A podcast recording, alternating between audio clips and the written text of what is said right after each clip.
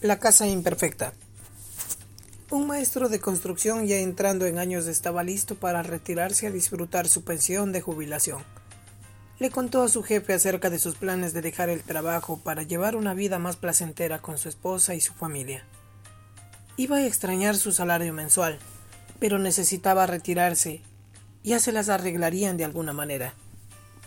El jefe se dio cuenta de lo que era inevitable que su buen empleado dejara la compañía y le pidió, como favor personal que hiciera el último esfuerzo, construir una casa más. El hombre accedió y comenzó su trabajo, pero se veía a las claras que no estaba poniendo el corazón en lo que hacía.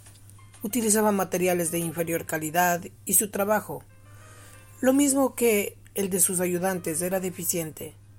Era una inafortunada manera de poner un punto final a su carrera. Cuando el albañil terminó el trabajo, el jefe fue a inspeccionar la casa y le extendió las llaves de la puerta principal. Esta es tu casa, querido amigo, dijo. Es un regalo para ti.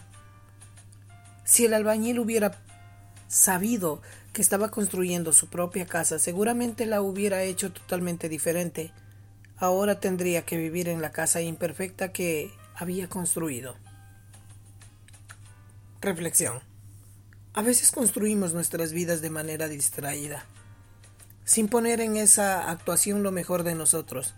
Muchas veces ni siquiera hacemos nuestro mejor esfuerzo en el trabajo.